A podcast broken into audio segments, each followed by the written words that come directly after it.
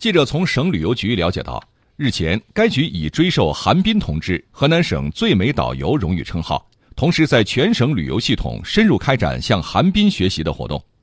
据了解，韩斌于1982年出生，河南焦作人，2005年取得国家导游员资格证。今年7月1号14点26分。韩斌接待的北京游客在三幺零国道三门峡市王家寨路段发生交通事故，坐在离车门最近的韩斌被严重变形的汽车卡住，双腿骨折，内脏出血。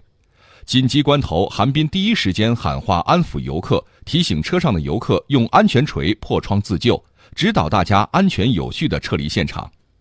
当救护车到达现场时，他强忍剧痛对救援人员说：“我没事，先救游客。”